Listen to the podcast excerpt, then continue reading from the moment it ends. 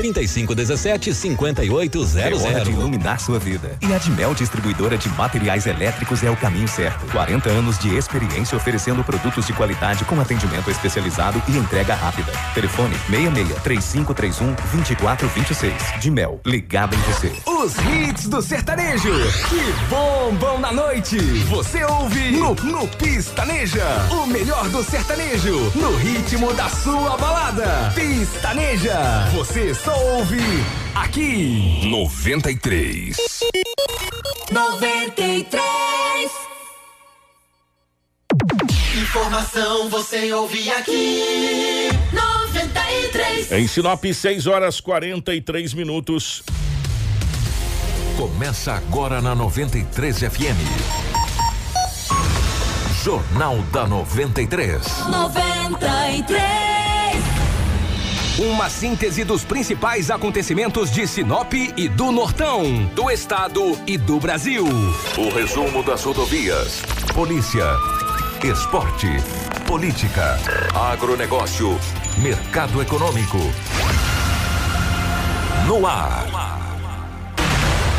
Jornal da 93. 6 horas 43 minutos, bom dia. Estamos chegando com o nosso Jornal da 93, hoje, segunda-feira, dia 4 de janeiro de 2021, a primeira edição do Jornal da 93 do ano de 2021. Sejam todos muito bem-vindos. A partir de agora você vai ficar muito bem informados. A nossa live já está no ar. Compartilhe com os amigos muitas informações e nós temos aqui um depoimento do jovem que matou essa jovem na cidade de São José do Rio Claro. Covardemente, brutalmente, você vai ver a frieza com que ele narra a situação.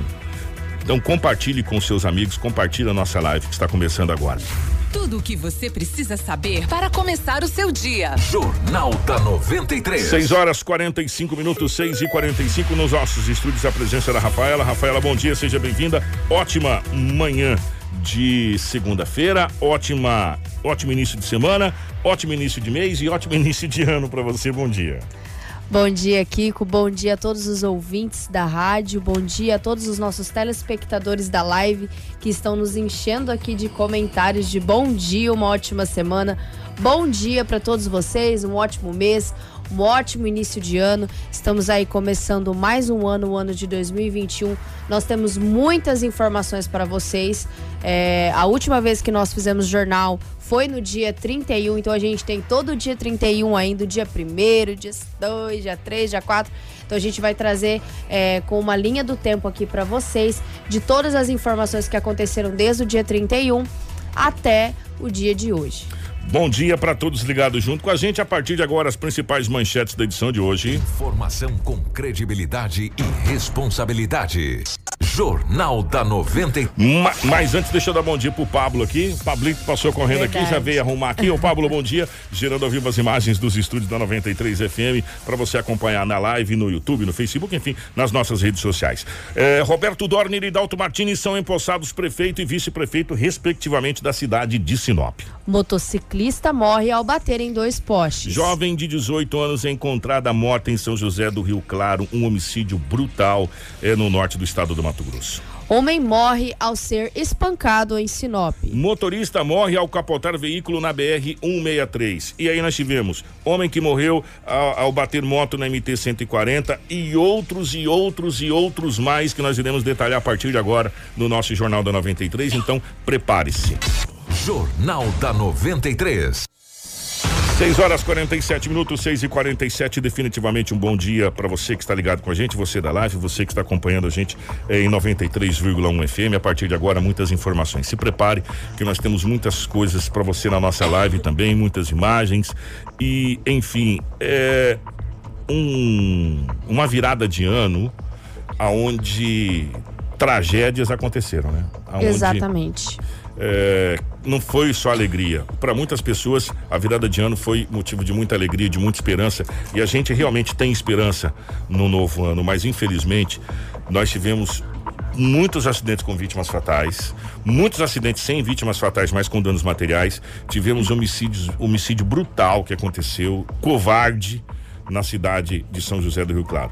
Ô, ô Rafaela, vamos começar por algum lugar, né? Nós vamos É. ter que começar por algum lugar, não vai ter jeito. Vamos começar. Bastan- bastantes acontecimentos, É. né? Nós vamos começar, é, Kiko, até por duas notícias que a gente não conseguiu passar lá na, na quinta-feira, quando nós fizemos o jornal, porque não estava o boletim de ocorrência disponível pra gente.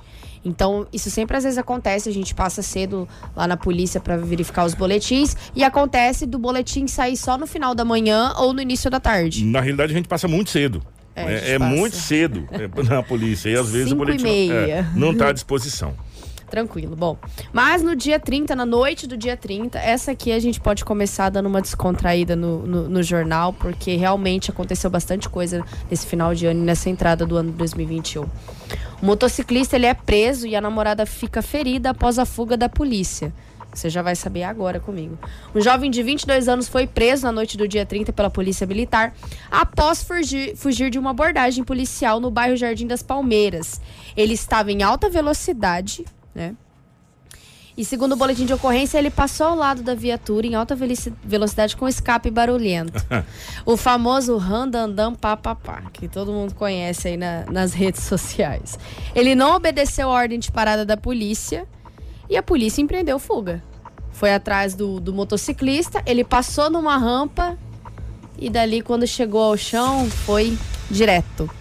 Ele e a namorada ficaram feridos, a namorada precisou de atendimento e ele foi detido e encaminhado para a delegacia. Que coisa, né, rapaz? Olha, eu vou falar uma coisa pra você. Machucou a namorada, se machucou, Pois foi é. detido, né? É, olha, eu vou falar uma coisa. É que a gente, isso aí a gente chama daquele momento de bobeira, né? Poderia ter parado se tivesse é, com o documento atrasado, sabe, sei lá, enfim, que guincha a moto, mas pelo menos você não se machuca, né, meu irmão? Agora ficou sem a moto. A namorada ficou machucada no hospital e você também ficou machucada e ainda vai ter que é, se ver com a justiça. Que, que situação! que, que situação! No dia 30 também, um homem foi preso com porções e tabletes de maconha aqui no município, no bairro Maria Vidilina, é, pelo CAR. Inclusive, eu gostaria de parabenizar o CAR pelo grande trabalho que eles fazem aqui no nosso município. Com 14 porções e um tablete de maconha, além de 1,6 mil e uma balança, o que configura É. já que é praticamente um tráfico, né? Você tá vendendo, você tá separando certinho. Você estando com a balança de precisão, meu irmão, É. você já está com um belo de um problema. Né? Ainda mais aí com essa, com essa quantia, o, o grupo de ação rápida da polícia, o CAR, que faz um trabalho maravilhoso. Ah lá, nós temos imagens, né? Isso aí, da- ó. Oi, é uma bela de uma da- grana ali, hein, parceiro? uma bela de uma é, grana. É um tablete lá, parece uma rapadura. Se não parece uma rapadura. É. Exatamente, né? Os militares eles estavam em rondas, abordaram o suspeito, localizaram as porções e aí quando foram na residência encontraram o restante das, das drogas e dos materiais capturados como o dinheiro e a balança de precisão. E o que chama atenção em Sinop é que eh, nós não tivemos tantas ocorrências de apreensão de drogas, prestou atenção? As Pois é. ocorrências foram mais de acidentes, essa coisa toda de, de, de entorpecente, foram poucas as ocorrências nesse final de ano. Exato. É, agora eu vou partir para outra notícia que é próximo da nossa cidade, Sorriso, né? Nós trazemos sempre notícias aqui do norte de Mato Grosso. O homem é acusado de agredir e ameaçar a mulher em Sorriso. Uma mulher de 32 anos, ela procurou a delegacia na noite é, do dia 30 para informar que foi agredida com um ventilador e Que ameaçada coisa. de morte pelo marido, que utilizou um revólver para intimidá-la. né? Segundo a denunciante, ao falar para o suspeito que sairia de casa, passou a ser agredida nos braços e na cabeça com o aparelho. Ainda de acordo com ela, no dia 20 ele já tinha levado ela para um rio aonde ameaçou a matar ela. Então, com certeza o acusado, ele vai ser intimado para prestar os esclarecimentos. Nós só temos até o momento essa informação de que a mulher foi até a delegacia e denunciou o seu marido. Ó, já que você está em Sorriso, Sorriso também Uhum. teve um feminicídio. É, Lucinda de Oliveira, de 75 anos, morreu é, no hospital da cidade de Sorriso depois de ter sido esfaqueada na sua residência no bairro Jardim Europa, nas proximidades da unidade operacional da Polícia Rodoviária Federal. A filha dela, de 39 anos, também foi ferida na mão e precisou de atendimento médico. O principal suspeito de cometer o crime é o esposo e pai da vítima, de 89 anos. É, o caso eh, ocorreu também na cidade de Sorriso. De acordo com o boletim de ocorrência registrado na Polícia Rodoviária Federal, uma testemunha socorreu as mulheres até o hospital, acionou a equipe dos policiais que se deslocou até a residência que fica localizada nos fundos da unidade operacional da Polícia Rodoviária Federal, ali na, na, na cidade de Sorriso. Eh, os policiais conversaram com o homem eh, que soltou a faca e acionaram uma equipe de resgate que encaminhou ao hospital regional para receber atendimentos necessários, onde também passou eh, por tomografia, enfim, passou pelos atendimentos. na, na situação lá do depois desse acontecido. Só que infelizmente viu o, o Rafaela e caros ouvintes, a dona Lucinda de Oliveira de 75 anos não resistiu e morreu. Um feminicídio registrado que você sabe o que, que chama muita atenção? A idade Pois é. né? O senhor de 89 anos e que agrediu essa senhora e a filha, né? A senhora de 75 anos que morreu e a filha de 39 anos. Isso também aconteceu na cidade de Sorriso. Para você ver como que a nossa região foi uma região é, estritamente violenta nesse final de ano. Não foi só aqui em Sinop que a gente teve é, ocorrências nesse porte, mas em praticamente toda a região norte do estado do Mato Grosso. Em Sorriso, tivemos essa tentativa que a Rafaela falou e tivemos esse feminicídio confirmado Exatamente. aqui dessa senhora de 75 anos que foi morta pelo seu esposo de 89 anos, gente. Olha a idade. O que chama atenção é a idade. Né? 89 anos fazer uma, uma barbaridade dessa. É, a, a- ambas as, as mulheres, tanto a filha quanto a mãe, foi levada para atendimento, mas infelizmente a mãe não resistiu e acabou morrendo. E a residência onde eles moram fica no fundo da Polícia Rodoviária Federal, ali em Sorriso. Nos fundos mesmo da, da Polícia Rodoviária Federal, que inclusive foi quem fez os primeiros socorros ali, fez os primeiros atendimentos. Que loucura, gente. É, é, sorriso, esses tipos de caso, feminicídio, tanto casos de agressões é, a mulheres, é, realmente vem crescendo bastante. Nós acompanhamos bastante o site do JK, inclusive um grande abraço, nosso parceiro Grande JK, parceiro. é, que inclusive nos disponibilizou fotos também de outro caso que mais pra frente nós vamos falar aqui. A gente vê no site dele uma grande crescente de casos é, de feminicídio e de agressões a mulheres. E por falar em agressão à mulher, já já a gente vai relatar esse caso que aconteceu no São José do Rio Claro, que chocou a região norte do estado do Mato Grosso, que foi esse crime brutal com essa jovem de 18, 18 anos. anos. Ô, Pablo, eu queria que você colocasse sua foto dessa jovem, por favor, se possível, Uma na jovem live. linda. Linda, linda, linda. Tinha uma Ela- vida inteira é. pela frente. Ela não é moradora de São José. Não. Ela veio passar a virada de ano com o seu pai, que mora em São Olha José. que menina linda. Essa menina. Ela veio passar o final de ano é, com o seu pai, que mora em São José do Rio Claro, e com os seus, seus irmãos, ele que mora em São José, né? É, que são filhos do seu pai, de, de uma segunda união. Ela veio para São José passar a virada de ano, passar o Réveillon, e infelizmente foi brutalmente, covardemente assassinada. É, ali na cidade de São José do E Rio o que Claro. impressiona, Kiko, por um jovem de 17, 17 anos de idade. E, e já já nós temos a narrativa desse jovem que nós conseguimos, você vai acompanhar junto com a gente aqui. Olha, é revoltante. É revoltante. Mas já já. É, antes que a gente fala qualquer coisa que não deve, a Rafaela vai continuar trazendo as, as informações, gente, que nós tivemos aqui. Muita coisa que aconteceu em Sinop ainda. Presta, fica aí ligado, que você vai ver. Tem bastante coisa ainda, É. não só de Sinop, mas também do Nortão. Nós vamos pro dia 31 e vamos pro aconteci- acontecimento um pouquinho inusitado em Lucas do Rio Verde, né? Um homem foi detido na manhã da quinta-feira, do dia 31, após ser pego furtando uma garrafa de uísque e quatro pacotes de picanha fatiada. Ah, como diz o Lobo, Eu- você tem no lombo. Não tem que tomar guarantando no lombo. Não, não, não é possível um negócio desse. Não. Eu acho que teve um Réveillon cancelado. Não, aí. esse teve o Réveillon cancelado. Esse aí teve o Réveillon Olha aí cancelado. as fotos, Ah, gente, não, que não gente, deixa sério mentir. mesmo. Exatamente. Uma garrafa de uísque, quatro pacotes de picanha fatiada de um supermercado na Avenida Goiás, em Lucas do Rio Verde.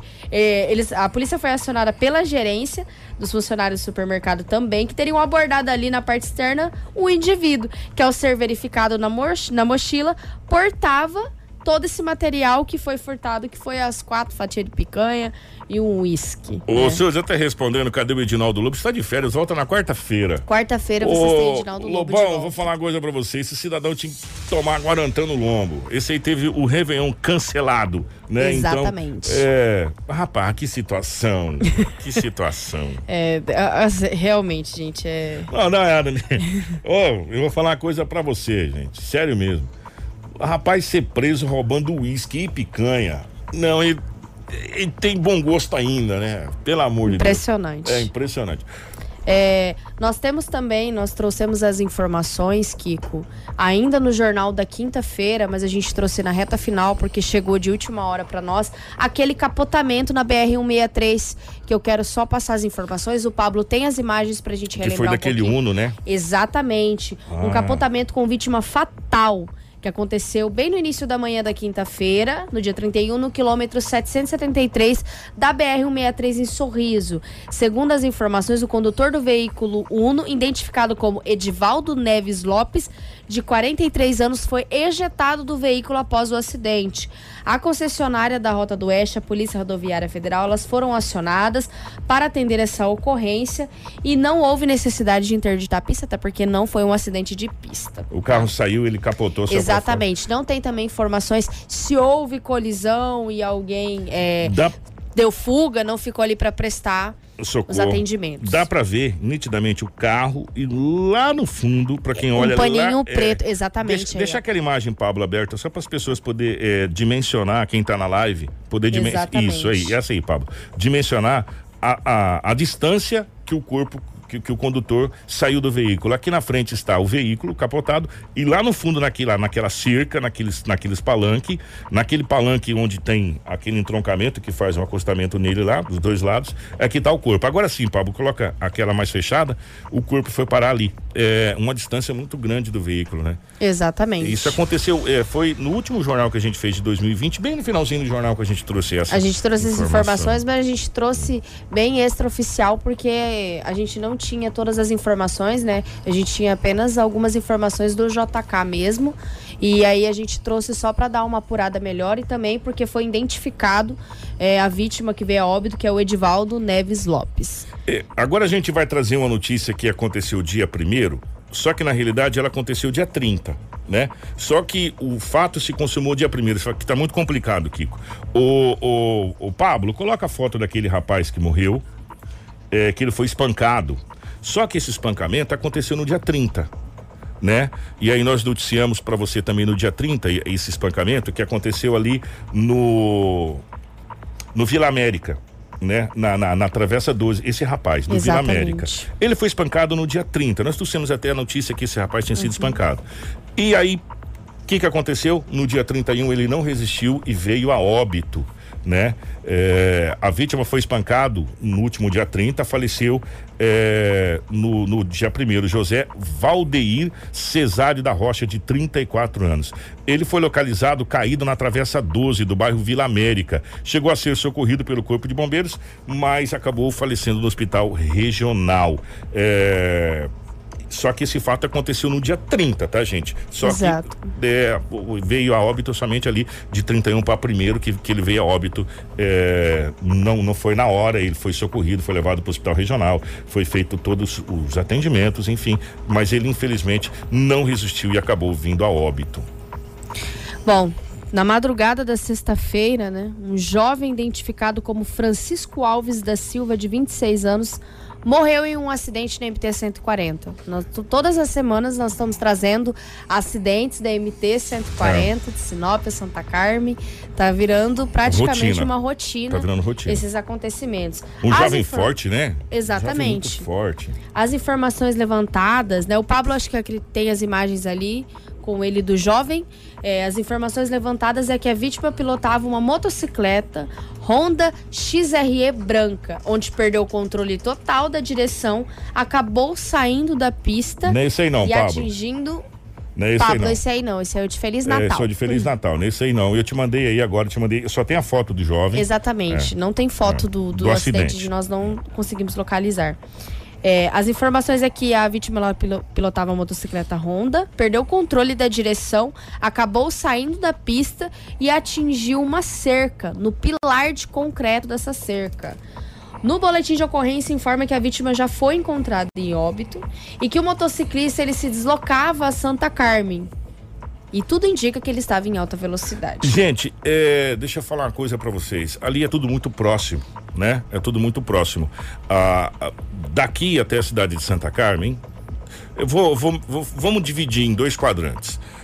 do atacadão do Machado ali agora, que é atacadão ali, da entrada ali do trevo da cidade de, de que vai da MT 140 até a curva ali do chamado pé de galinha, ali virou cidade de Sinop completamente, dos dois lados. Precisa ser tomado providência urgentemente.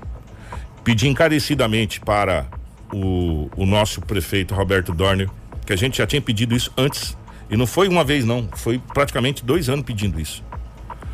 Para que tente uma, uma emenda, uma verba com alguém, com algum deputado, ou que vá ao governo do estado e, tran e transforme aquela MT numa, numa rua, numa avenida de Sinop e, e transforme aquilo na avenida. Com segurança, com iluminação, porque além de ser perigoso, aquilo ali é uma escuridão à noite terrível. Nós temos ali, é que agora tá meio parado, mas nós temos alunos que vêm para as escolas por ali. Sim. Se você pegar ali, que ó, se não me engano, é, me fugiu o nome do conjunto habitacional ali, se alguém puder me lembrar, que você já sai ali direto na faculdade. Por dentro, você já sai na, na Alexandre Ferronato na faculdade. Né? Já fizeram aquela, aquela situação, aquela travessia ali. Já sai na faculdade.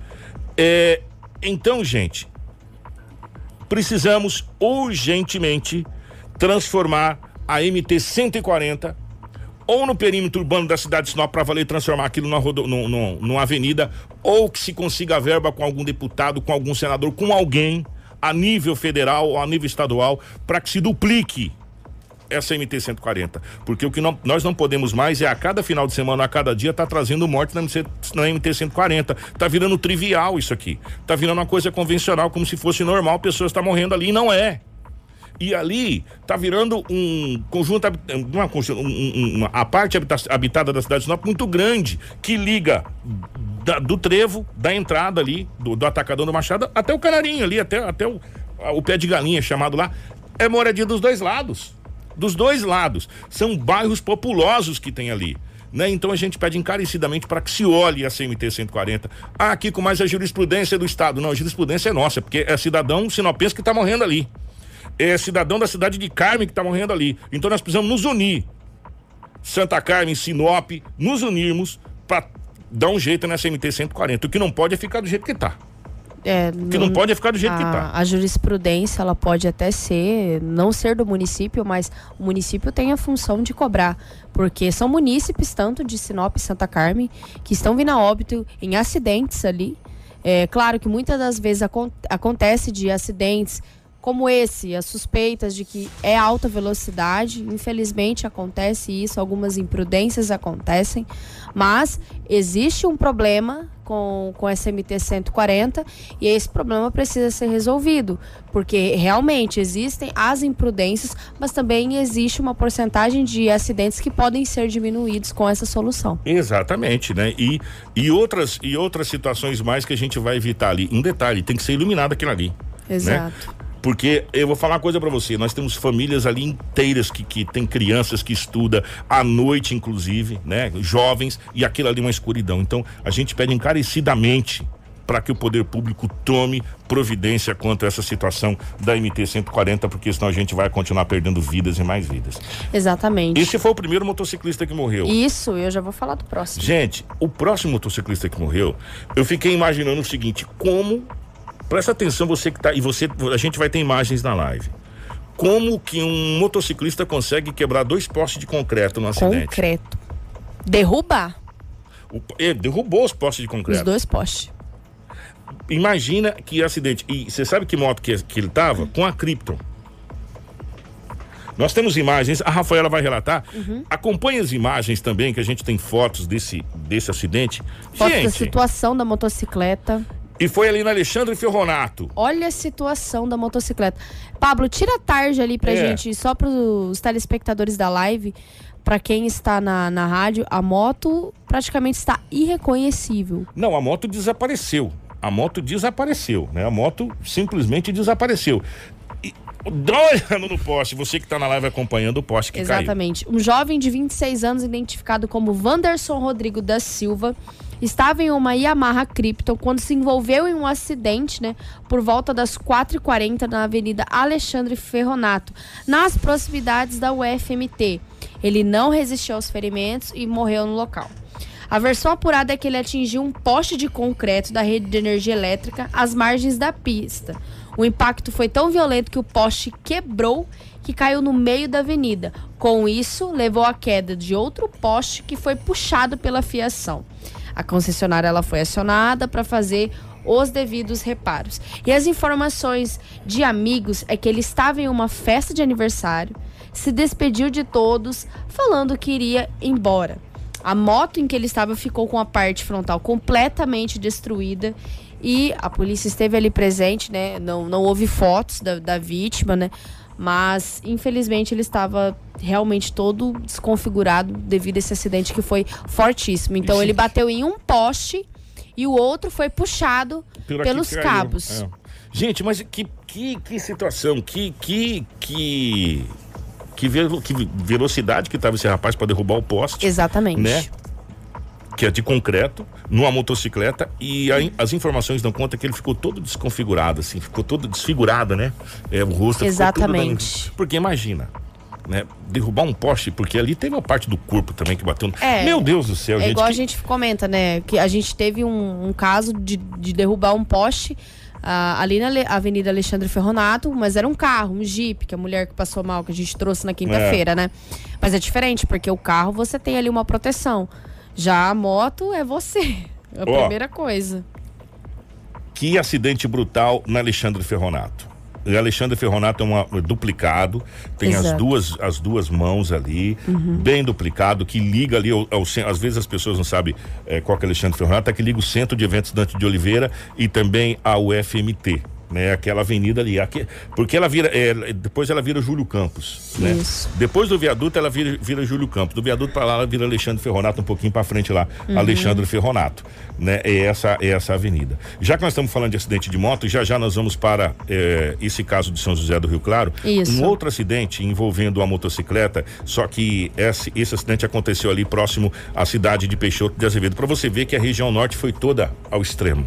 É, foi próximo a Peixoto de Azevedo, envolveu uma Honda e um GM Classic preto. É, e ainda um caminhão marca e modelo não confirmados. Isso aconteceu é, na rodovia é, ali próximo à cidade de Matupá, é, aonde Maicon Douglas Moura, Jardim de 29 anos, conduzia a motocicleta, se envolveu nesse acidente, infelizmente não resistiu e veio a óbito Exatamente. né? Infelizmente veio a óbito. A Polícia Rodoviária Federal foi acionada e a versão investigada inicialmente é que houve uma colisão entre moto e o caminhão. Com o impacto, a motocicleta sofreu a queda e acabou atingindo o outro carro, né? Só que esse caminhão ainda não foi identificado eh, até o prezado momento. Eh, de acordo com os policiais, ainda depois do acidente, o veículo de carga acabou não permanecendo no local e por isso ainda não foi identificado. E a informação é que esse jovem teria batido no caminhão e depois batido no, no, no, no Classic, né? Eh, e, o- e o caminhão teria evadido-se do local. Isso. Né? E o jovem, infelizmente, não resistiu e veio óbito. Isso ali próximo à cidade de Matupá. Exatamente, né? Quanto acidente, né, gente? Quanto acidente. E tem mais ainda, calma que tem Exato. mais. Né? E olha que Calma. nós estamos ainda no dia 1 É. de 2020, das ocorrências que aconteceram no dia 1 de 2020. E olha só essa situação que aconteceu em Sinop, Kiko, falando de acidente. O motociclista é acusado de atingir um policial e fugir sem prestar socorro. Que situação, hein? A colisão entre uma Yamaha Krypton e outra moto de marca e modelo não confirmados ocorreu eh, na Rua dos Cambarás com a Avenida Nicolau Flesac, no bairro Jardim Novo Estado. Um policial militar de 27 anos que estava na primeira moto ficou ferido, foi socorrido e levado ao hospital regional. O atual estado de saúde dele não é esse, Pablo. Não É, é- não é esse esse, é de outro município, né? É, isso é outra coisa. É, o atual estado de saúde dele não foi divulgado, mas, segundo informações de, de bombeiros que estavam ali no local, que foram prestar socorros para ele, é, ele não estava em estado grave, tá? Ele relatou para a guarnição do policial que estava trafegando pela Cambarás e ao chegar na interseção com a Nicolau, é, outro motociclista não respeitou a sinalização e invadiu a preferencial, ocorrendo o acidente. Ainda de acordo com o policial, o motorista se evadiu do local sem prestar socorro. A polícia já tem as características e vai tentar localizar. Pois é, gente, que situação. Olha, é- é, a gente fica tão, tão triste com tanto acontecimento que que ocorreram nesses, nesse, e olha que a gente está tentando fazer uma ordem cronológica. Exato. Que é bastante E, acontecimentos. e da região como um todo. Então estamos tentando colocar em ordem cronológica porque foi muita situação. Esse aí foi no dia primeiro. Isso. Nós já vamos pro dia 2 agora. Gente, dia 2 na BR-63, a gente vem falando. A gente tá careca de falar isso. Aconteceu um acidente, sabe que dessa vez envolveu sete pessoas feridas. Nenhum único acidente. Nenhum único acidente. É, manda um abraço pro nosso amigo JK. Essas, essa notícia também está no site do JK.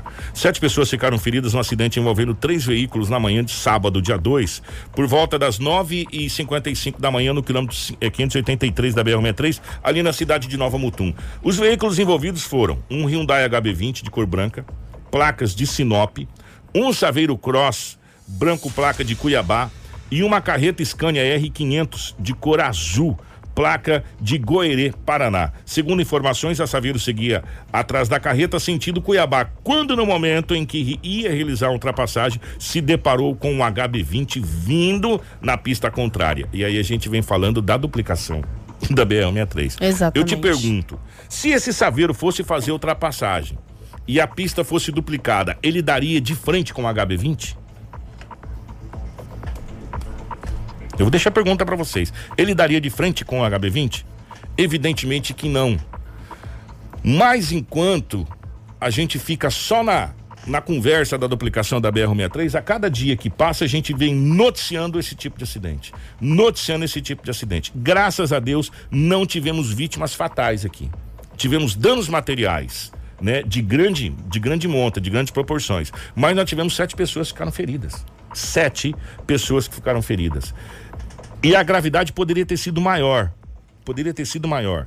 E a pergunta que fica: até quando a gente vai ficar aceitando calado essa situação da BR-63? A BR-63 se tornou o corredor da morte.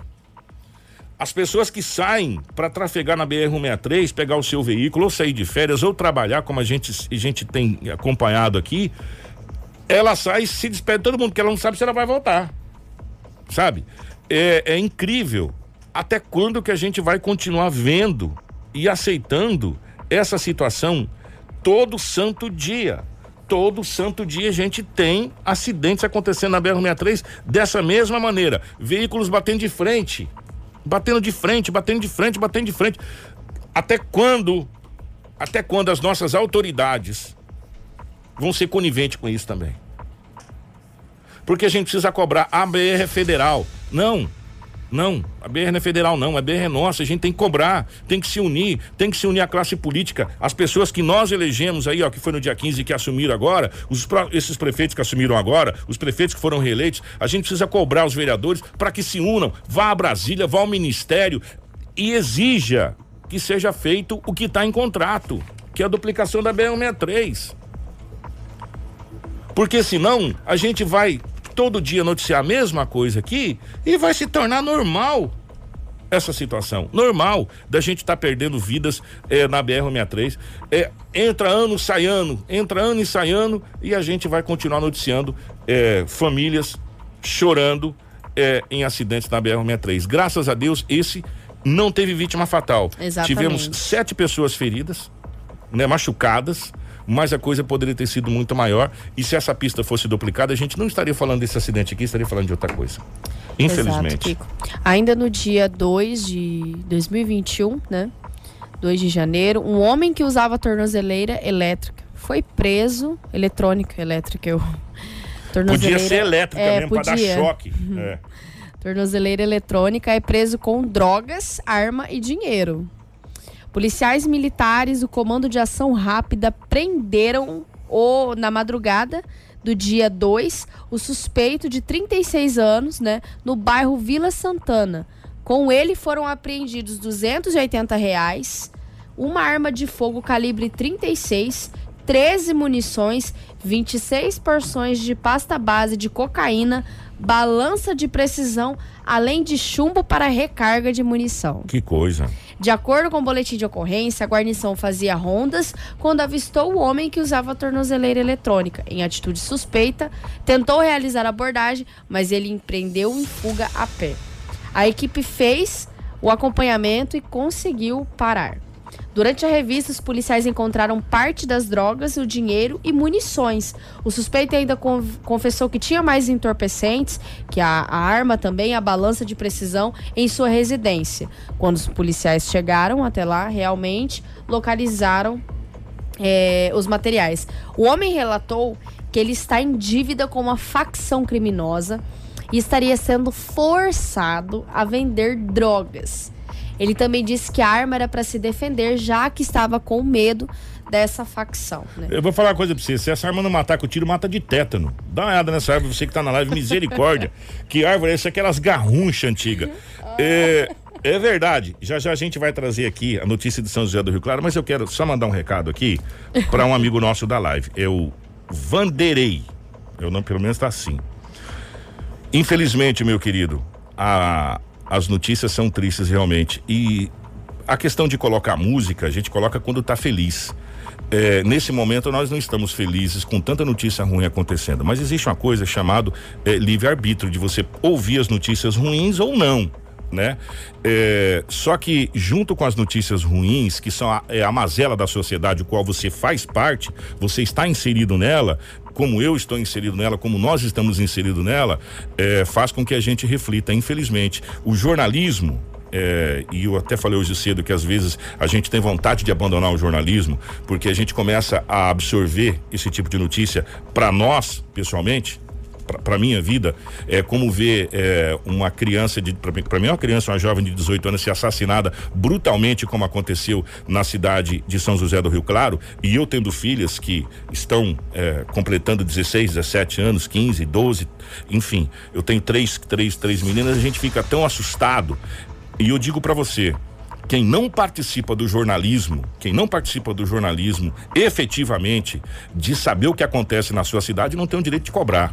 Porque você tem que participar, infelizmente. Infelizmente você tem que entender que a vida que nós estamos vivendo depende das ações que nós tomamos agora. E para você tomar alguma ação, você tem que ter conhecimento das coisas.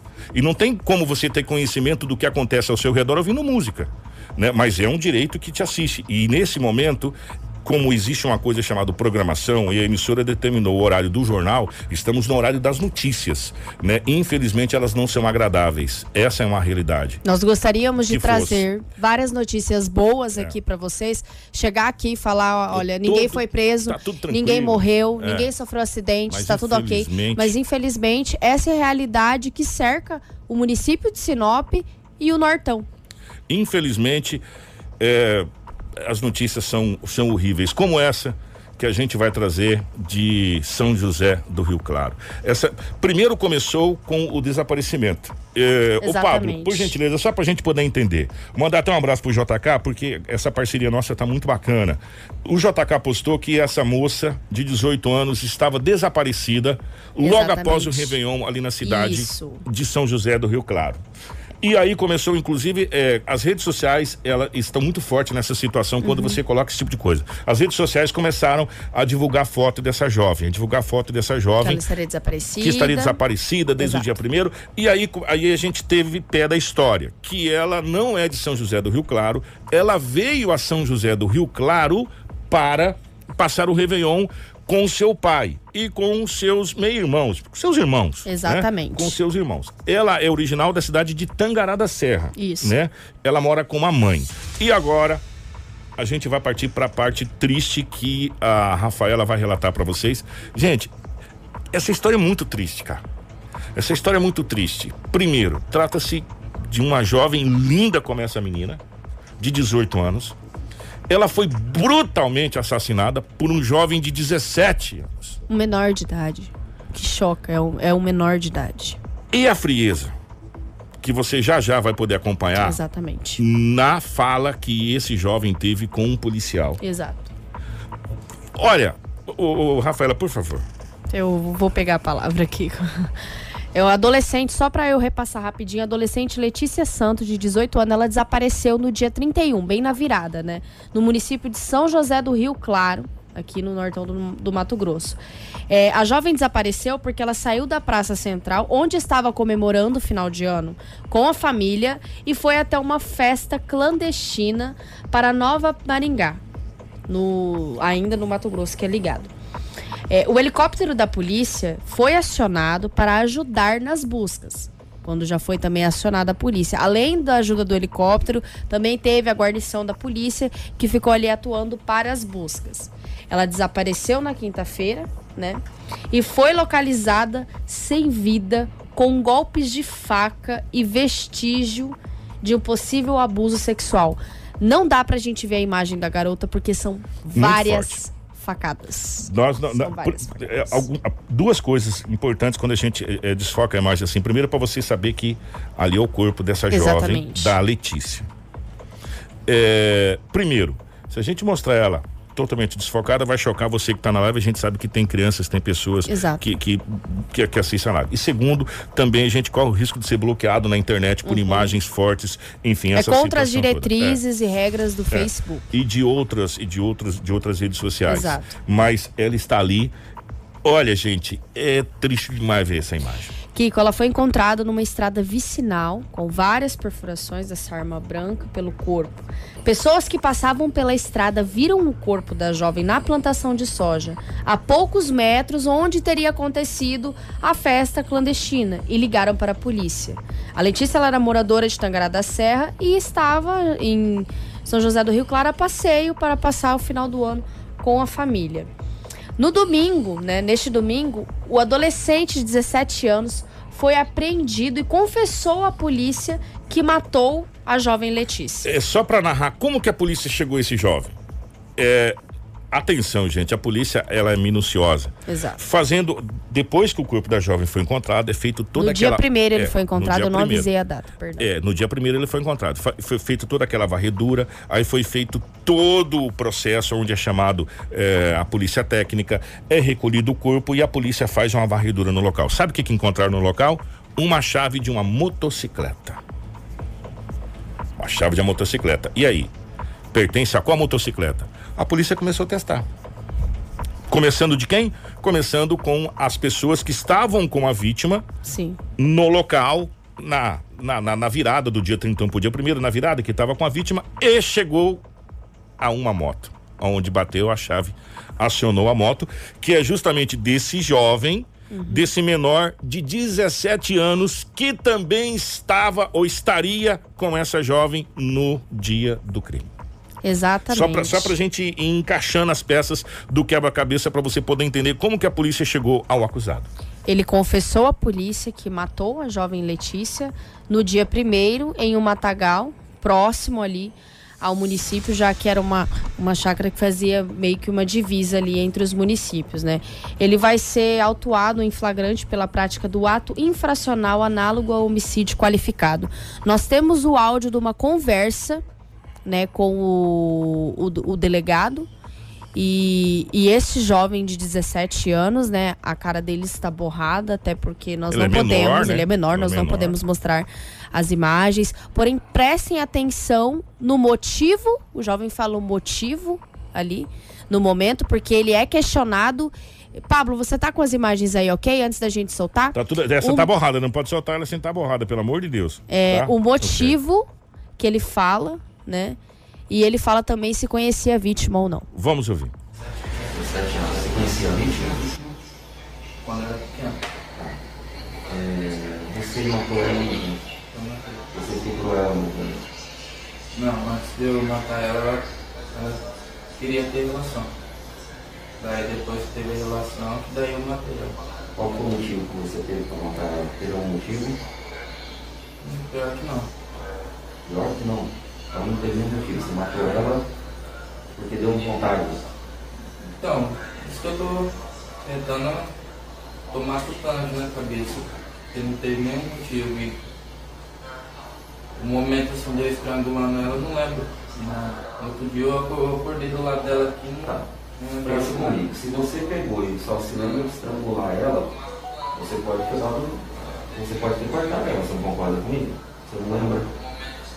Então, mas Você depois eu acordei, mas eu acordei assim, tava limpo, tanto que minha roupa tá aí. Tudo bem. E ela estava limpa? Até no momento que eu saí de lá, ela tava sem corte algum. A calcinha dela você deixou aonde? Eu não, não lembro de ter pegado a calça. Você usou preservativo?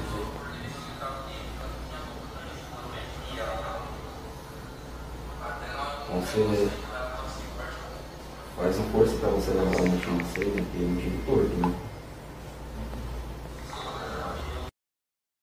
Ele fala, mas, mas não, não dá pra ouvir, não. Não dá pra ouvir, não. Vou falar agora pra você. Presta atenção comigo, gente. Ele falou que não teve motivo pra matar. Pior que não. São palavras deles dita ali no momento com o delegado. O delegado perguntou, por que que você matou ela? Teve algum motivo pra você matar ela? Pior que não. E aí, quando foi questionado, né, ele fala.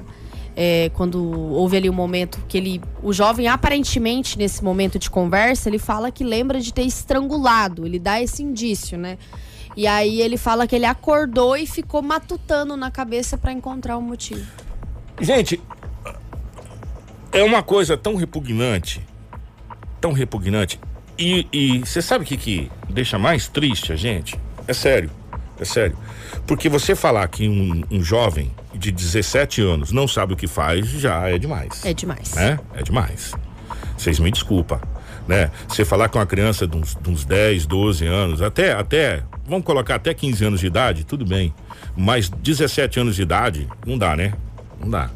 17 anos de idade sabe o que faz. E saber que ele vai ser internado, talvez, né? Vai ser internado, eh, se tiver vaga no, no, no sistema. E quando ele completar 18 anos no máximo, eh, ele vai estar solto e a ficha dele vai estar totalmente limpa. Isso. Ele não vai ter nenhuma infração na ficha dele, nada, não vai constar nada, né? É, a- as leis brasileiras, elas precisam ser revistas, né? As leis precisam ser revistas em algumas situações, porque é, a gente entende, a gente entende, e a polícia sabe disso, que qualquer situação que trata-se de menor de idade é enxugar gelo. Porque o nosso, ah, o ECA é muito bom, o Estatuto ECA é muito bem feito, muito bem redigido, sabe? É perfeito. Só que ele é perfeito de um lado e do outro o governo, o governo, quando eu digo governo, eu coloco todas as esferas, tá? Federal, estadual e municipal, não cumprem a sua parte. Se não vejamos, aonde é que nós temos centro de internação para menores infratores na nossa região? Em Cuiabá, Cáceres e Rondonópolis. Sinop tem, nós temos aqui o improvisado aqui. Ou seja, não é cumprido na sua plenitude. E a gente conversou inclusive com promotores ligados. Se o ECA fosse cumprido na sua plenitude, a gente teria hoje um sistema muito bom para tentar salvar jovens da criminalidade. Mas como ele não é cumprido pelas esferas num todo, né? Cumpre-se somente parte dele, né? E eu pergunto, e essa vítima, ela tem chance? Ela teve chance, né? Se foi esse jovem ou não foi esse jovem, isso cabe à polícia. Ele disse que foi ele, Exato. né? A polícia encontrou a chave da moto dele. Quem estava com ela era ele. Aí, se foi ele que matou ou não foi ele que matou, já não sei, né? A, a- o, o fato é, essa jovem foi brutalmente assassinada. Ela a vida inteira pela frente, 18 anos somente, né? Não era nem dali, que ela era de Tangará da Serra. Isso. E a gente fica pensando, é, cara, o que que tá acontecendo com o mundo, gente? O que que tá acontecendo com a nossa juventude? O que que tá acontecendo com com o mundo? Né? É, e, e outra, a gente falava assim, é mais jovem é de mamãe na caducando. Um senhor de 89 anos matou a mulher esfaqueada, gente. Pelo amor de Deus. É o fim da picada. Nós estamos chegando. O, o Edinaldo Lobo fala uma coisa que é. Que é certo. Gente, as trombetas da Apocalipse devem estar tocando, não é possível. E a gente não tá escutando. Tantas mazelas acontecendo nesse mundo, mas tanta coisa acontecendo, tanta coisa ao nosso redor, e a gente tá, tá isolado dentro do nosso mundo, nós criamos uma redoma, né? Uma redoma, e nós nos isolamos e tentamos proteger os nossos dentro dessa redoma e acabamos nos desligando dos outros. Mas nós fazemos parte de um contexto. Quando a gente vê uma situação dessa, a gente para para pensar, poderia ter sido comigo, poderia ter sido na minha família, poderia ter sido a minha filha, porque jovens de 18 anos, 19 anos, eles querem curtir a vida, eles querem passear né? A gente passeou também quando a gente tinha essa idade, né? E a pessoa sai para passar o Réveillon e acontece uma coisa dessa. Gente, não sei mais. eu- eu- alguma coisa tem que ser feita. E, sabe? Kiko, esse caso ele tomou uma grande repercussão nas mídias sociais. E o que mais choca é a gente ler comentários de que a culpa é da menina porque ela foi na festa. Gente, cara, você, você ser culpado porque você saiu pra ir numa festa é demais. Aí você, não, ela é culpada e. e- não dá, sabe? É, são algumas coisas que não dá pra gente poder entender é, a, a crueldade, a brutalidade e, e aonde nós estamos chegando como, ser, como seres humanos, sabe? É, nós estamos nos, nos tornando seres e, e estamos deixando de ser humanos. Essa é a realidade. Sabe? Exato. Porque a cada dia que a gente passa e vê essa situação, a gente fica chocado e dá vontade de falar tanta coisa, sabe? Meu e Deus do só pra explicar, Kiko, que às vezes pode ter ficado um pouquinho mal entendido, nós falamos de um possível abuso sexual porque a jovem foi encontrada sem calcinha. É, no e- local. E, agora. E ele falou ali no depoimento, jovem de 17 anos, que afirmou que assassinou essa jovem, Letícia, de 18, que eles tiveram relações sexuais consensual. Ou seja, a menina, é, ela Teria aceitou, permitido. teve consentimento, né? Teria permitido. Cara- Mas a polícia vai investigar. Ó, se houve qualquer tipo de violência, a polícia técnica descobre. Exatamente. Entendeu por quê? Porque vai ter, vai ter marcas e, e a polícia técnica vai descobrir. Entendeu? Não tenha dúvida disso. A gente vai ter mais informações, eu acho que de hoje para amanhã, a respeito desse caso. É, a gente está em contato. Obrigado ao MT. É, di- exatamente, o TRMT Digital, pelas- Digital. pelo fornecimento do vídeo. Né? Muito jovem. obrigado também ao JK, que também nos ajudou É, com as, muito. as informações. Nós vamos estar em contato com vocês para dar também, é, para informar aqui para os ouvintes da 93 o acompanhamento deste caso. Gente, a gente já vai para a posse dos novos eleitos, mas antes a última tragédia. Aconteceu em Lucas do Rio Verde. A gente está seguindo, você pode ver que a gente pegou toda a região para vocês verem. Essa foi uma tragédia mesmo que aconteceu em Lucas do Rio Verde. Eu vou voltar pro dia 2. Em Lucas do Rio Verde, uma família inteira, pai e filho, é, e mais um outro rapaz, acabaram morrendo eletrocutados. Eles estavam fazendo um poço artesiano. Já, já fez poço artesiano? Você fura com cano? Aquele manual que você mesmo faz, Sim. você fura com cano e tal. É, a descarga elétrica no rancho Vovô Lário, no Recanto dos Macucos, em Lucas do Rio Verde, é, fez três vítimas. A Raimundo Nonato, de 59 anos, o pai, Diego da Silva Almeida, de 30 anos, filho, e Rafael Oliveira Santos, de 27 anos. E esse aqui não fala se é filho, mas num. num- o, o Diego é filho do Raimundo. Eles estavam fazendo um poço artesiano com um cano e usa esse cano de, de metal para furar, porque cano de, de, de plástico quebra. Você sabe o que, que aconteceu? Bateu na alta tensão o cano e eletrocutou os três. E os três vieram a óbito. Segundo informações, eles estavam fazendo esse poço artesiano manual, né? Que você coloca o cano, coloca a mangueira na ponta do cano e vai furando o poço artesiano manual. Aí você vai emendando os canos, que é de ferro, né? Aí depois você, você faz o revestimento com um cano de, de, de plástico. E infelizmente o cano tocou na alta tensão. Os três estavam segurando o cano. Ou Meu seja, Deus. se você está fazendo um poço artesiano, você sabe como é que deve estar tudo cheio de água embaixo, né? Uhum. É, e infelizmente essa tragédia aconteceu na cidade de Lucas do Rio Verde e as três pessoas vieram a óbito. E tem muito mais, gente.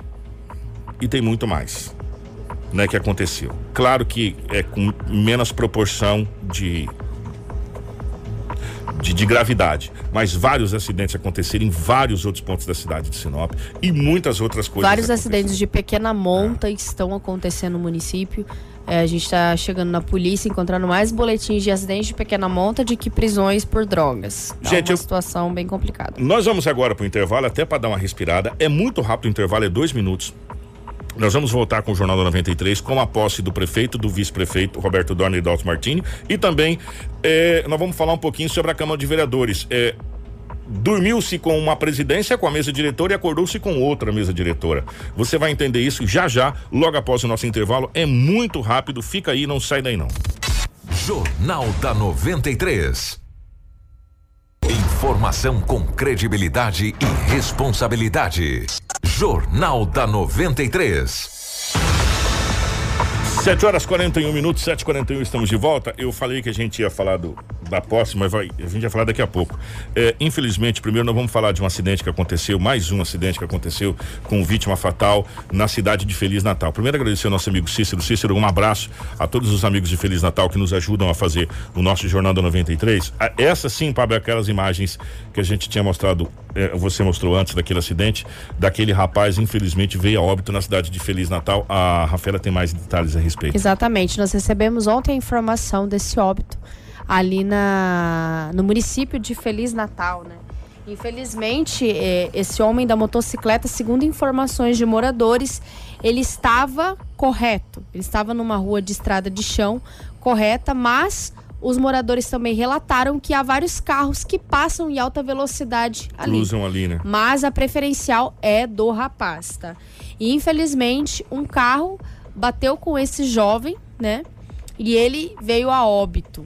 O cara fugiu do local, o, condutor do veículo, mas a população conseguiu identificar quem era o condutor deste veículo. E agora a polícia Exatamente. já tem. Ele foi até a delegacia, se entregou, mas as informações dos populares que estão revoltados porque ele, o rapaz que infelizmente veio a óbito, era extremamente conhecido, Tem na uma outra cidade. imagem dele aí, ô Pablo, por gentileza, do, do, do, do- do rosto dele. Muito. É esse rapaz. Jovem. Muito querido na cidade, né? Conversando com algumas pessoas lá. Muito jovem, muito querido na cidade de Feliz Natal. E infelizmente não resistiu e veio a óbito. E as informações, os populares estão extremamente revoltados, é que o condutor do veículo, ele se entregou, segundo por pressão popular, porque já tinham identificado ele ali no momento do acidente, onde ele não prestou socorro, fugiu, ele se entregou para a polícia e está solto. É, e agora cabe às autoridades tomar as medidas cabíveis dessa situação, né? Porque isso é, se é- tem toda uma parte processual nessa situação. Ele foi se apresentou à polícia, a polícia agora cabe tomar as decisões. Agora o fato é que esse rapaz muito conhecido, um rapaz jovem, mais um rapaz jovem, sabe? E, e a nossa juventude indo cada vez mais cedo, né? Muito querido na cidade de Feliz Natal, infelizmente perdeu óbito. Antes da gente trazer a posse do Roberto Dorner, mais uma informação que chegou aí. Exatamente. Acabou de chegar uma informação é, lá de Feliz Natal também. Um grande abraço ao Cícero, que nos ajudou aí com a divulgação de imagens e de informações também, nos mandando áudio de populares, nos passando cada vez mais, é, deixando a gente informado. É nosso ouvinte. Um grande abraço, Cícero. Muito obrigado por nos, por nos ajudar a fazer o jornal sempre, né? Gostaria que o Pablo mostrasse as imagens de uma casa incendiada. Essas fotos são de agora pela manhã em Feliz Natal num assentamento. Segundo informações, não tem vítimas, né? Até o momento as informações que nós temos mesmo. é que não tem vítimas, apenas danos materiais, né? E que essa casa ela estaria em reforma. Nós não sabemos os motivos que causaram esse incêndio. Se né? foi, se foi um incêndio é, ocasionado, Exato. intencional, ou se foi um acidente, um acidente, ou, ou pegou fogo por devido a alguma coisa de fio elétrico, enfim, Exato. alguma coisa nesse sentido aí. Segundo né? as informações, né, a- os, os moradores não estavam na casa, né?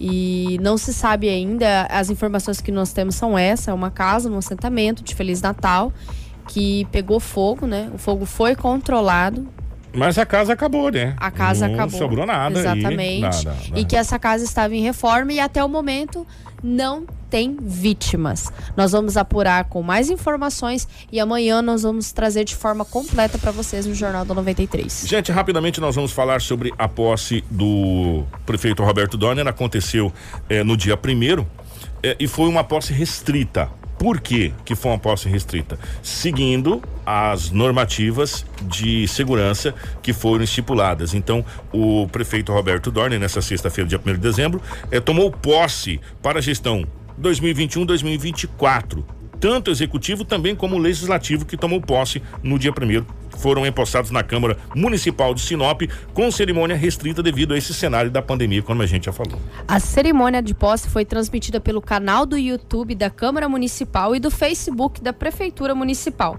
Os eleitos assinaram um termo de compromisso de posse neste evento. Dalton Martini foi o primeiro a ser chamado como discurso de vice-prefeito. Vamos ouvir. senhores vereadores, vereadora, senhoras, minha esposa, minha família que nos acompanha em casa, povo de Sinop. Quero apenas e tão somente agradecer a todos os sinopenses que confiaram em mim, que confiaram em seu Roberto, o mandato de prefeito municipal de Sinop. Dizer aos senhores vereadores que vamos estar trabalhando juntos, hermanados, para fazermos um trabalho diferente ao município de Sinop. Fazer Sinop desenvolver. Disse no meus discursos e continuo dizendo: Sinop tem crescido, mas não tem desenvolvido. Nós precisamos fazer com que o poder público do município faça com que essa cidade desenvolva a contento da sociedade, desenvolva em todos os aspectos, desenvolva na área de educação, desenvolva na área da economia, na área da saúde que precisamos tanto, e rezar a Deus e pedir o mais breve que nós tenhamos uma solução para esse coronavírus que tanto preocupa a sociedade do Brasil e do mundo e que não é diferente aqui em Sinop. Dizer a todos os sinopenses que estou feliz, que estou empenhado, juntamente com o seu Roberto, queremos fazer um trabalho a contento de todos. Fomos eleitos com 49% do voto, mas temos certeza que temos que governar para 100% do povo de Sinop. Esse é o nosso compromisso, senhores vereadores. Esse é o nosso compromisso, senhor presidente, com a sociedade de Sinop. Agradecer. Falas do vice-prefeito Dalto Martini na cerimônia de posse. Logo na sequência foi o prefeito. Exatamente. Roberto Dorner, prefeito empossado, se direcionou até o microfone para dar seu primeiro discurso como prefeito do município de Sinop. Em nome do nosso vereador Denilson Rocha, quero cumprimentar a todos os que estão posse hoje. Juntos estaremos lutando por uma Sinop melhor. Agradeço minha esposa Sheila, em nome dela, cumprimento todas as mulheres presentes. Em nome do vice, Dalton Martini, cumprimento toda a população de Sinop que nos assiste nesse momento. Inicio minha fala agradecendo a Deus e aos moradores de Sinop por ter confiado a mim e a responsabilidade de comandar a quarta cidade do estado do Mato Grosso. Hoje, dou início à realização de um sonho, que irei retribuir tudo o que essa cidade já ofereceu a mim e à minha família. Com trabalho, com honestidade, acima de tudo, sem corrupção, vou mostrar quanto e logo, ao longo dos 41 anos, aprendi a amar Sinop. Sou grato a, essa a esta terra. Ao longo de toda a minha vida e a trajetória, trabalhei e foi a escolha da minha vida que me credenciou a estar aqui, assumindo diante da população o compromisso de promover o desenvolvimento econômico, e político, social de Sinop. Aprendi com meus pais que trabalhar significa, eh, dignifica o homem e através dele podemos superar todas as dificuldades. Aprendi também que nada se faz sozinho e por isso me cerquei de pessoas que compartilham das mesmas. Formação com credibilidade e responsabilidade. Jornal da 93. 7 horas 50 minutos, 7h50. Essa foi a posse do prefeito eleito Roberto Dorner e do vice Dalto Martini, que já tiveram um compromisso logo é, depois da posse, que foi uma reunião, e isso é muito importante a gente falar, Rafaela, com as entidades. Isso. É, quais foram as entidades? A CES, CDL, Unesim, é, para falar sobre a questão da pandemia. E por falar em pandemia, a gente entende que a secretaria está trocando os, os secretários, essa coisa toda, mas a gente narra do boletim da Covid. Então, atenção, assessoria de imprensa da prefeitura, os nossos amigos, a gente sabe que tá, o pessoal está tomando pé da situação agora, mas a gente precisa do boletim, que não veio. É, só para explicar aqui, a gente tem um grupo da prefeitura e nesse grupo é todo dia mandado bem no final da tarde ou no o início da noite o boletim da Covid, onde nós passamos as informações. Não foi enviado, o último boletim que nós temos é de sábado. Tá? Então a gente precisava do boletim do domingo para do poder domingo, passar. Para poder passar um abraço para toda a assessoria. A gente Exato. sabe que tá todo mundo tomando pé. O nosso grande amigo Ricardo Rido. Rido, um abraço para você, tá? E a gente está à disposição aqui. Mas a gente precisa das informações para poder divulgar. É, foi feito o primeiro, a primeira reunião de trabalho. Né? Isso. Essa reunião de trabalho contou com a presença do prefeito, o Roberto Dorner, do vice Dalton Martini, e foi uma reunião de urgência.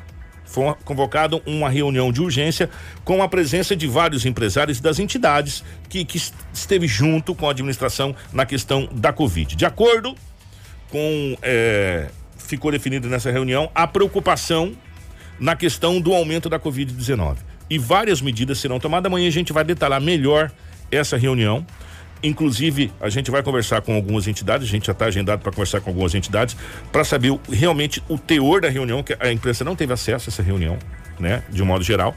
É, para a gente saber o teor dessa reunião do completo e quais são as principais é, medidas que será adotada para a questão do Covid-19. Só lembrando também que dia 6, mais conhecido como depois de amanhã, nós teremos aqui a presença do prefeito Roberto Dorner nos estúdios da 93 FM, o qual a gente irá conversar também sobre todas essas situações, sobre Covid-19 e sobre quais são as primeiras eh, medidas adotadas pela nova gestão eh, Roberto Dorner e Dalto Martini. Então, dia 6, o prefeito vai estar ao vivo aqui nos estúdios da 93 FM para a gente poder conversar muito eh, a respeito das medidas que serão tomadas a partir de agora.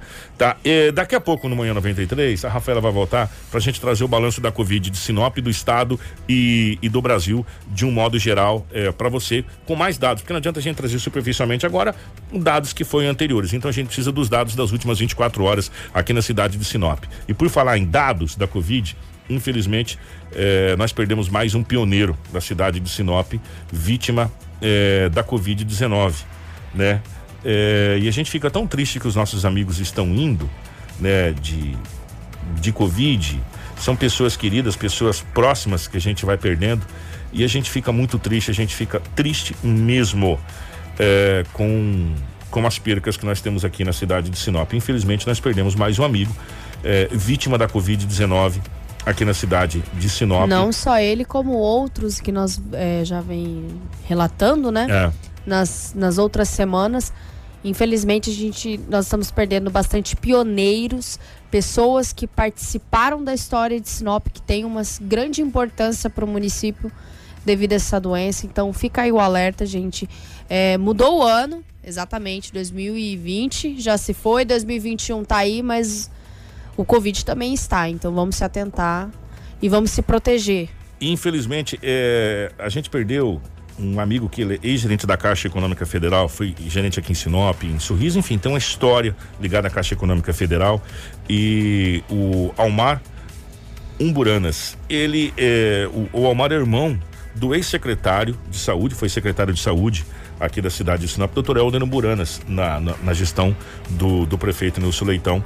E a gente fica muito triste por perder mais um pioneiro, como disse a Rafaela. A gente está perdendo pioneiros, pessoas que fazem parte da história de Sinop. Infelizmente, perdemos mais um pioneiro e a gente fica é, muito triste. E aqui as nossas condolências a, a toda a família. É, e a gente só lamenta que pessoas é, estão indo cada vez mais devido a essa doença que ela tá aí, só que tem algumas pessoas que insistem em achar que não, sabe? Eles não conseguem entender. É, que mais precisa para as pessoas entender que ela está aí e que ela pode acometer você, acometer a mim, acometer qualquer um. Ela é invisível, a gente não vê estranho. E um detalhe, gente, a gente precisa. nós não vamos conversar muito a respeito. Um detalhe: a chuvarada começou e começou a aparecer casos de dengue aí. Imagina comigo, Covid e dengue junto, né? Pensa comigo aí, Covid e dengue junto. Nós vamos conversar a respeito desse caso. Só que essa parte da dengue, a gente pode ajudar, porque é só a gente deixar de ser relaxado e porco. E, e- e fazer a limpeza do nosso quintal. E não deixar nada que junte água pro mosquito não, não, não ir lá colocar o, o, o, o ovo lá pra proliferar dengue. Depende de mim e de você. Essa parte sim, nós podemos ajudar. É só a gente deixar de ser relaxado. E a gente tá vendo um monte de situação aí que pode ser evitado. A dengue pode ser evitada. A dengue a gente pode ajudar a combater. A gente vai falar mais a respeito. Grande abraço, Rafaela. Obrigada, Kiko. Obrigada a todos os ouvintes. Aproveitar rapidinho que você falou de dengue, eu gostaria de fazer um apelo ao pessoal do Jardim Itália 2, que tem lotes. Por favor, cortem o mato. É, tá dando um, um, um trem doido lá no bairro, porque tá cheio de focos de dengue e um monte de gente que está com dengue. Nós vamos falar disso. essa semana nós vamos tocar nisso. Ó, sério, gente, vamos. Sinopense, vamos deixar de ser relaxado um pouquinho. Nós todos aqui. Eu, eu me coloco na frente. Eu, eu, eu, eu me coloco na frente. Vamos fazer a limpeza dos nossos quintais. Vamos conversar com o nosso vizinho. Falar, vizinho, vamos fazer um mutirão aqui. Vamos limpar todo mundo. Vamos ajeitar essa situação porque tá feio. Gente, nós já estamos vivendo um perrengue danado. Que essa, que essa. Imaginou se a dengue entrar junto? Não vai dar certo. A festa não vai dar certo. Né? Não vai dar certo. E aí, a gente já tá com os leitos de UTI praticamente tudo ocupado. O hospital. Imaginou com dengue? Não, né, gente? Pelo amor de Deus, né? Vamos organizar, né? A gente vai bater um papo também com o secretário para saber essa questão de limpeza de Isso. terrenos baldios, essa coisa toda aí pra gente poder é, nos ajudar na questão da dengue. Mas a gente, essa semana nós vamos bater muito nessa situação aqui. Obrigado, minha querida.